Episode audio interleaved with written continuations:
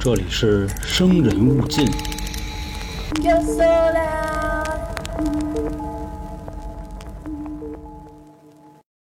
大家好，这里是由春点为您带来的《生人勿近》，我是黄黄。啊，最近呢，有的听众特意加到我的微信问我，说你讲的都市传说的板块怎么不更新了呢？是因为你上次讲的黑瞳小孩太吓人了，所以引咎辞职了吗？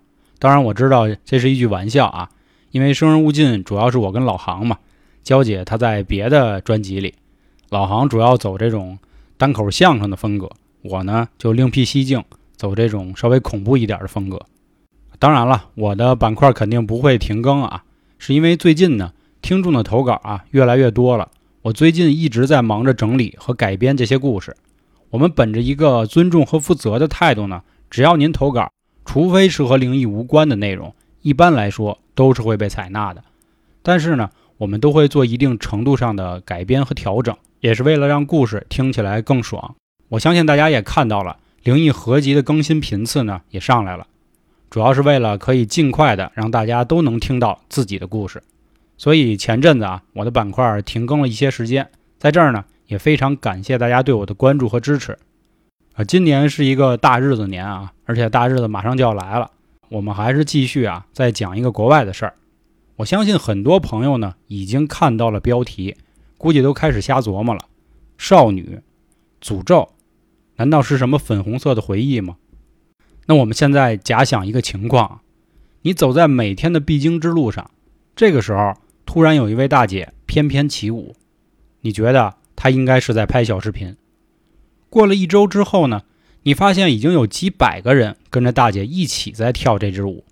那这个时候呢，你可能觉得这应该就是广场舞大妈的魅力了。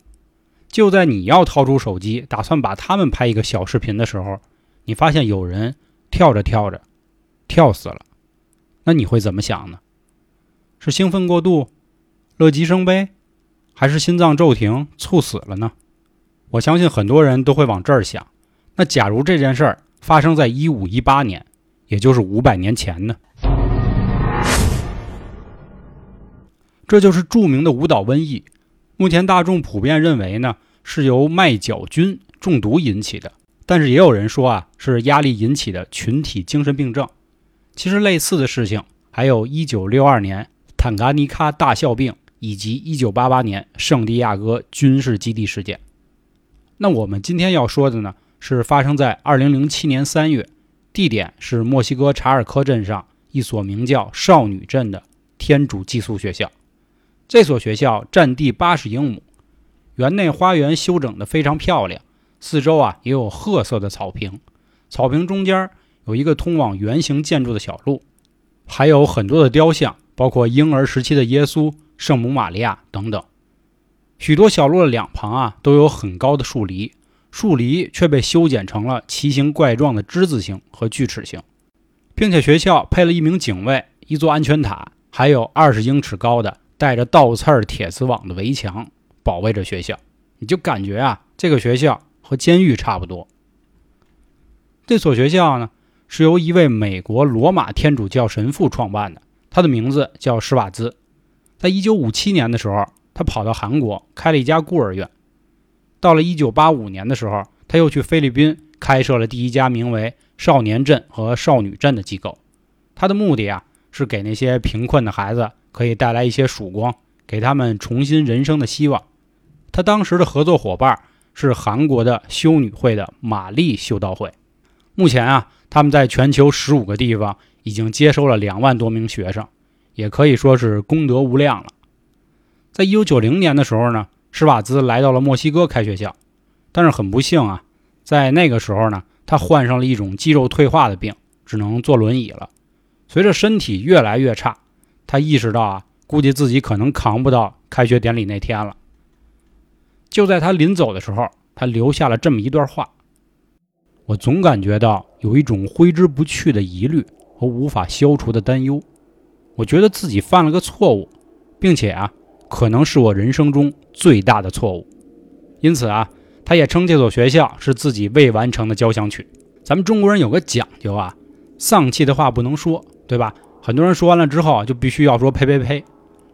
但是老外啊，估计是不信这邪，所以他说完这段话之后啊，确实就发生了一些事情。大约在一年前，也就是两千零六年，少女镇的学生们啊，去墨西哥中部的一所天主教大学进行学习参观。他们当中有一个学生叫玛利亚，她在那儿啊发现了一本杂志，里面有一篇文章啊，介绍了如何制作通灵板。很快，玛利亚就学会了制作和演示。她经常在夜里熄灯的时候，和其他同学躲开修女们的检查来玩这个游戏。其实，关于通灵板呢，我之前做过一期关于伏击术的介绍，结果呢，是因为说我涉嫌低俗封建迷信，就被下架了，很遗憾啊。其实，通灵板啊是国外的一种巫术游戏，很类似于我们国内的占卜，或者说就很像咱们小时候玩的笔仙儿啊、碟仙儿啊、筷子仙儿等等。老外的通灵板呢，就是板子上写着 yes 和 no。并且将板子上放在圆形的玻璃杯上转，来回答很多人提出的问题。我们上面说的玛利亚，别看她岁数不大，但长得是特别好看，而且呢还自带了一股女王范儿，可以说是一位天生的领袖了。其实当时她的妈妈在家乡就认为，说她一定拥有巫婆的能力。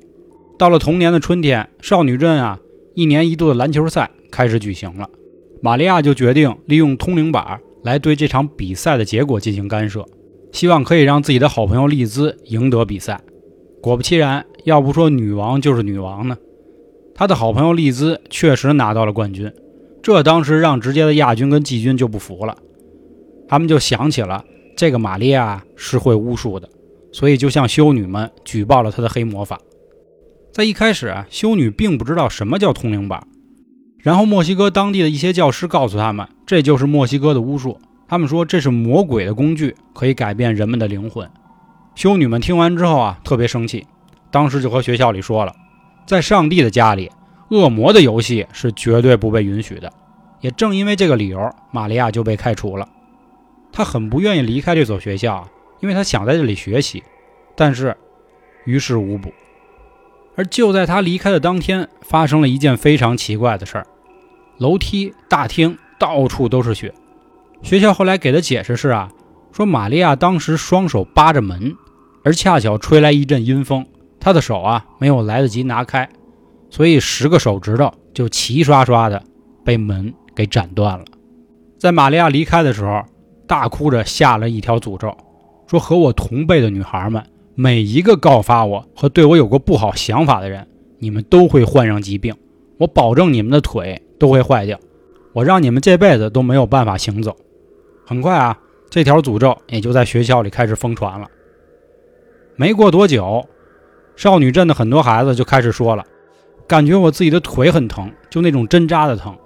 还有的呢，开始恶心、发烧。更严重的，有一些女生开始出幻了，导致失眠，并一度精神崩溃，频频的想要自杀。他们说，有的时候会看到一位戴着面纱、一言不发的修女进入女孩的宿舍里，一个接一个的。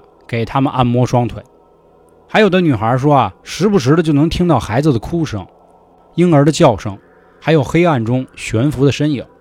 有的人甚至描绘出了这身影的样子。他们说，在走廊里呢，经常有一个悬浮着、穿着白衣四处跑的女孩，其实都不应该用跑了，而应该说是飞着。还有的人更倒霉啊，他甚至在楼梯的时候可以直接看到这个女孩，她满脸带血。后来听人说呢，这个女孩是在学校刚成立的时候得肺结核死去的。以上的种种情况啊，让学校可就乱了。那这还得了？所以墨西哥政府啊非常重视，他们派了州检察员、联邦检察员以及流行病学家，从学校的环境啊、食物、水，甚至土壤开始分析。可奇怪的是呢，没有发现任何的异常。后来呢，情况就更加严重了，不仅每个人的疼痛加剧，而且患病人数。已经达到了数百人，那没辙了。这联邦政府就说了，既然不是环境的事儿，那要不咱给他们看看精神吧。这块儿说一句啊，精神病和神经病是有区别的。精神病就是你们想的那种人疯了，而神经病可不是啊。所以有的时候我们骂人啊，你骂人神经病，其实并不屌，应该骂精神病。咱们说远了，我们拉回来啊。当时呢，政府派了三十二岁的精神病专家。洛阿扎瓦拉前去调查，他在当地居住了三年，并且采访了所有患病的学生。这后来他在一本名叫《国际精神分析杂志》上写道：当人出现了极度脆弱的时刻呢，在魔法世界里的恶灵就会趁机而入了，而且会变得更加危险。他经过大量的采访发现，来这所学校的女孩呢，真的都是家庭非常困难的孩子。这也是我们上面说的这所学校的愿景。修女会来到镇子上招生，她会和这些孩子们说，学校提供四年免费的教育和食宿，而且这里的女孩们呢，可以更加的接近上帝，远离贫穷。所以很多穷人家的孩子也是非常愿意来到这里的。修女们呢，也会问起他们的父母，问他们住什么样的房子，家里有几个兄弟姐妹，甚至还会问他们有没有给身体打蜡脱毛，有没有染发。有没有纹身等等？随着更深入的调查呢，洛阿发现啊，这所学校好像有着近乎非人类似的封闭管理。这些女孩啊，除了身着的衣服，而且还不能带任何的东西，多余的衣服、手机、首饰，甚至连照片都不能带。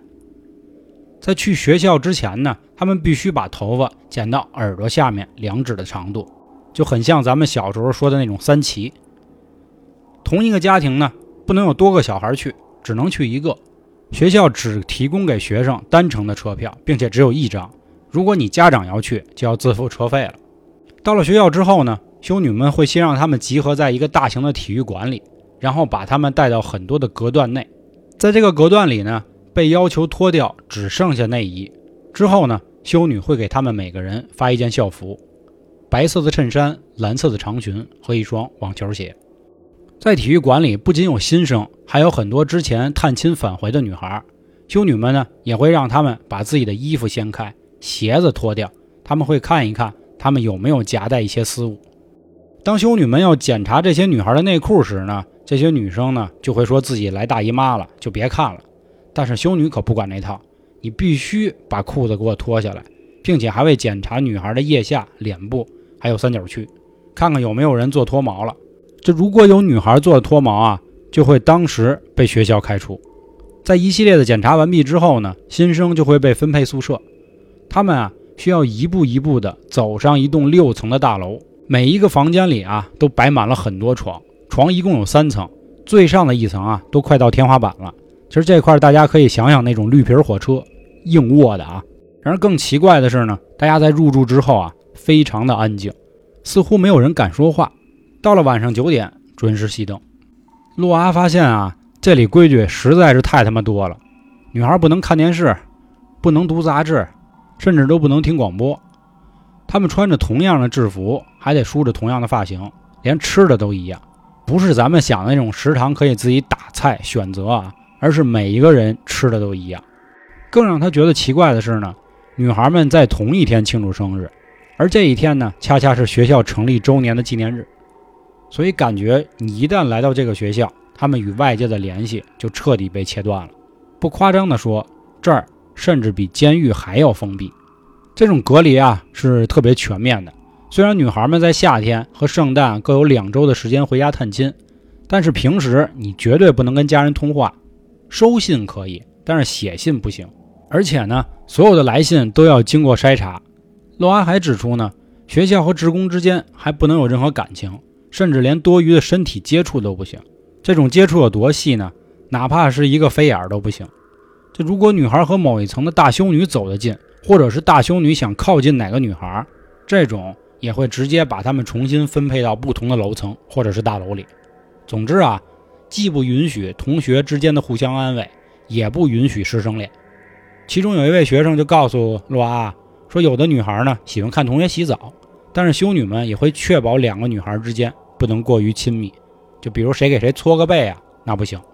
这以上种种的条条框框呢，随着这场腿疼的大疾病，玛丽修道会成了媒体关注的焦点。当地报道有人说了，这所学校内部这么严格，这么封闭，他们一定存在了某种虐待的行为。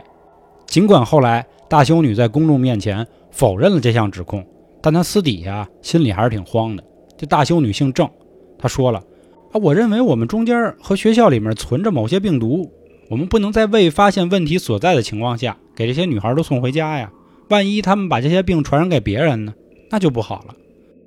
我们上面说了啊，洛阿在当地住了三年，他之前呢是一位经验非常丰富的医生了，也接过很多奇怪的心理疾病，大多数啊发生在青少年的身上，比如很多小孩突然就歇斯底里的抽或者是大哭，但是从来没有见过少女症这种这么大规模的传染病。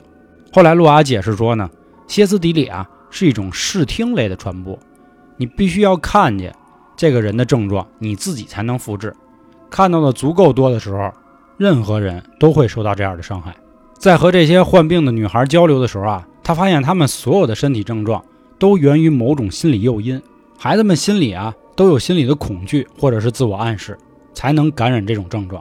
因为我们上面说过，这些孩子啊基本都来自贫困的家庭。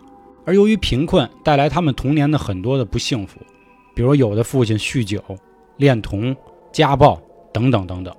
就在洛阿在治疗这些女孩的时期呢，发生了一些奇怪的事儿。随着这些女孩的症状开始减轻啊，他却开始出现了腿疼的症状。不仅如此啊，他还总能感觉到似乎有修女在监听和偷看他们的聊天但是这些症状只在白天，而到了晚上呢？洛阿也会开始做噩梦，在梦里他会梦到玛利亚被一团火焰包围，并告诉洛阿：“你将是下一个受害者。”事后呢，洛阿就开始想：当你处在一个与世隔绝而又被严厉管教的环境里时呢，现实和幻想就会交织在一起。当然，最后整件事情还是一个愉快的结尾。在洛阿和其他几名医生的心理辅导之下，所有留在学校的学生都康复了。整件事情宣布的诊断结果呢，是这次少女镇的事件啊，是与转化障碍一致的精神运动障碍。所谓的转化障碍是什么呢？就是指患者由于精神的问题，身体会出现一些不自主的症状，这些症状呢，无法被神经疾病或者其他医学状况所解释，但是它又确实真实存在，并且严重影响到了这些患者的生活。以上呢，就是关于少女镇的诅咒的故事了。其实说到这儿呢，我想和大家提一所学校，我相信在北京的朋友大概应该都知道，就是著名的华夏女子中学，它也就在我们家的旁边啊。这所学校呢是包含了初中和高中两个部分，听名字也可以很清楚，没错，就是一所只招女生的学校。其实当时啊，有很多的家长啊，打着一个保护和爱护自己女孩的这么一个初衷，把自己的孩子送到了学校。那个学校啊，真的很封闭，甚至连男老师都很少。我想借助黄磊老师之前说过的一段话：到底什么叫早恋？我觉得“早恋”这个词就是狗屁。人就是在十四、十五岁的时候才会萌生这种爱意，而这个时候的爱情反倒是非常的甜美的。但是总有人去阻止、去扼杀。我觉得这样是不好的，应该去做一个正确的引导。因为一切的前提，我们都是人，是有感情的动物。所以说呢，对于青春期，不论是男孩还是女孩的教育啊，一定不要太极端啊。其实关于这则故事啊，还有一个点需要大家注意，就是说，在一个封闭的环境内，一直在接受某种内容的反馈，就容易被这种内容所影响。所以这块啊，也是和大家提醒一下，一定不要长时间单一的听生人勿近，因为最后你也有可能变得，这个大家自己去想吧。所以说到这儿啊。就要跟大家介绍一下了。我们春点呢，一共有三张专辑。第一张就是现在您正在收听的《生人勿近》，第二张呢叫《三角铁》，主要分享一些我们生活中啊比较有意思的经历。另外，我也会经常请到一些朋友，他们也会讲一些很好玩的事儿，情感类啊、直男类啊，包括他们自己行业的一些揭秘等等。这张专辑呢，欢乐是非常多的，所以要搭配着《生人勿近》一起听，这样你的心智啊才不会混乱。我们最后一张专辑叫《开卷无益》，这里主要说的呢是我和老杭看的一些名著，后来产生了一些很暗黑的想法，绝对不是那种一板一眼的点评，大言不惭地说呢，更像是趣味解读。所以喜欢我们的朋友呢，建议三张专辑都听一听。另外呢，目前我们西米团啊有一个非常优惠的价格，不论是年费还是连续包月，都将近是五折的状态。您加入之后呢，就可以收听我们以上三张专辑所有抢先听的节目了。除了这个呢，我们还有一个小店儿，您从我的头像进到个人主页，找到我的店铺就可以看到了，里面都是娇姐精心挑选的一些食品啊，大家吃起来这样配合节目呢，效果更佳啊。最后呢，如果您希望和我们互动，调戏主播投稿，再或者是收听一些特别节目和下架节目呢，欢迎您关注微信公众号“春点”，里面呢就有进群的方式了。最后，感谢今天各位的收听，拜拜。